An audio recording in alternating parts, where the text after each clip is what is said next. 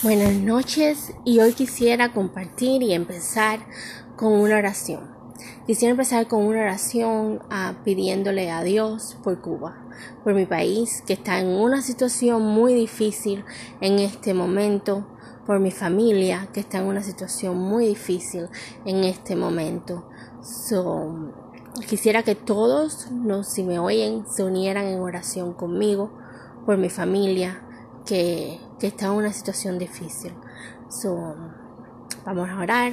Señor y Todopoderoso, quiero que en estas noches alumbres a mi país, alumbres a esas personas que lo gobiernan, le des luz para que miren más allá de un ah, partido, de un potencial régimen, de un solo a pensar y no de un mundo capitalista, un mundo lleno de libertad de expresión, de libertad a los derechos humanos.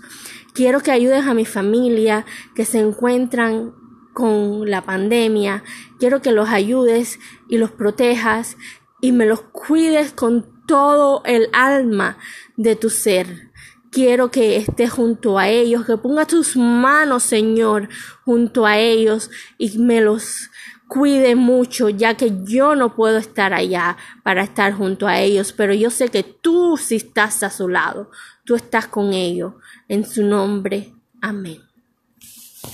Bueno, quisiera empezar con una lectura del libro que estoy leyendo después de la oración que tanto me conmueve porque tengo a mi familia, a mi sobrina y, y, la familia de mi sobrina en una situación muy difícil en esta pandemia y, y quisiera que Dios que oraran por ellos. Se los pido, por favor. Ah, y vamos a empezar a leer algo muy interesante, que a veces nos equivocamos en la vida pensando que no tenemos una historia de vida que contar, pero cada cual y cada uno de nosotros sí tenemos una historia de vida que contar, ya sea mala o buena, pero cuando nos convertimos en cristianos, nos convertimos en personas que queremos seguir, amar, adorar al prójimo y a Dios como nosotros mismos. Y y a la vez vamos, nos arrepentimos de nuestros pecados, pero se, seguimos pecando constantemente porque somos seres humanos, ¿no? Pero tenemos esa historia atrás que hemos dejado y, y, que el diablo nos tenta a mantenernos en silencio en vez de contárselo al, al, mundo entero como testimonio para que ellos aprendan que sí hay un Dios y que hay un Dios que existe y que hay un Dios que te puede renovar de, eh, y, te, y te puede mover y mueve montañas. Así que dice así. Dios te ha dado un mensaje de vida para compartir. Cuando te conviertes en creyente, también llegas a ser un mensajero de Dios. Él quiere hablarle al mundo por medio de ti. Pablo dijo, hablamos la verdad ante Dios como mensajeros de Dios. Puedes pensar que no tienes nada que compartir y por eso es que el diablo trata de mantenerte en silencio. Tienes un sinnúmero de experiencias que Dios quiere que uses para atraer a otros a, a su familia. La Biblia dice, quienes creen en el Hijo de Dios tienen el testimonio de Dios en ellos. Tu mensaje de vida consta de cuatro partes. Un testimonio, la historia de cómo comenzaste una relación con Jesús tus lecciones de vida, las lecciones más importantes que Dios te ha enseñado, tus pasiones divinas, las obras para las cuales Dios te ha moldeado y que más te importan, y las buenas nuevas, el mensaje de salvación.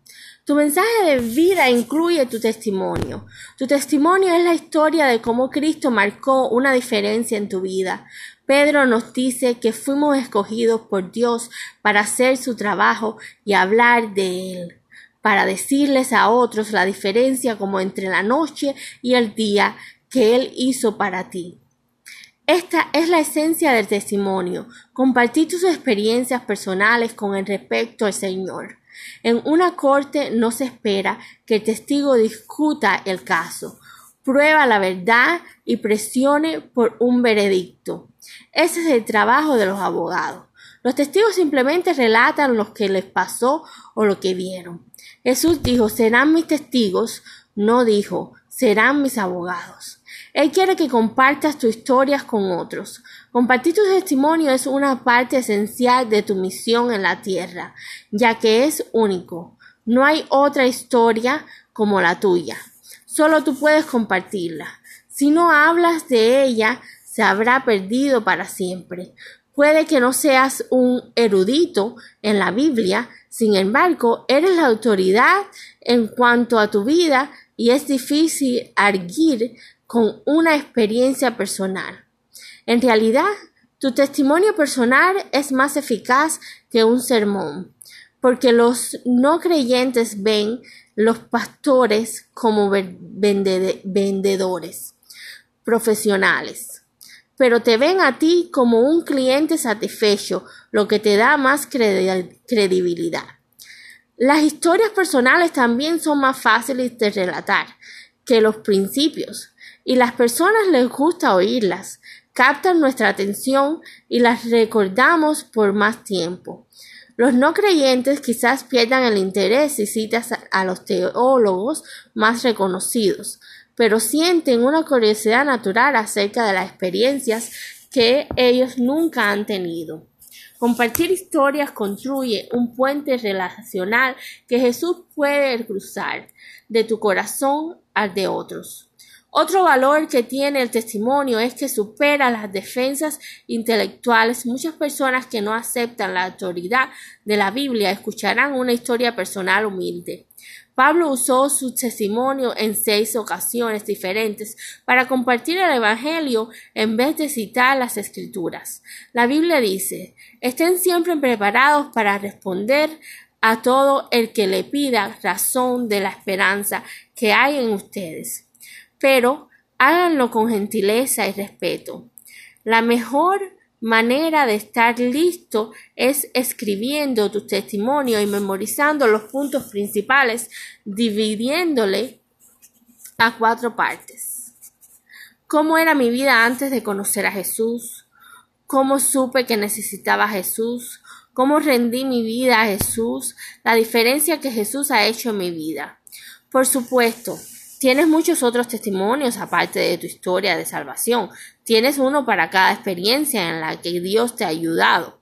Debes hacer una lista de todos los problemas, circunstancias y crisis que Dios te ha permitido pasar. Sé que una persona sensible y usa, usa la historia con la que tu amigo no creyente se identifique mejor. Diferentes situaciones llaman a distintos testimonios. Tu mensaje incluye tus lecciones de vida. La segunda parte de tu mensaje son las verdades que Dios te ha enseñado en tus experiencias con Él, lecciones e ideas que has aprendido acerca de Dios, las relaciones, los problemas, los, tentaciones y otros aspectos de la vida. El salmista oró, enséñame Señor a seguir tus directos y cumpliré hasta el fin. Desafortunadamente, nunca aprendemos lo suficiente de lo que nos pasa. Acerca de los israelitas, la Biblia dice, muchas veces Dios los libró, pero ellos, empeñados en su rebeldía, se hundieron en la maldad.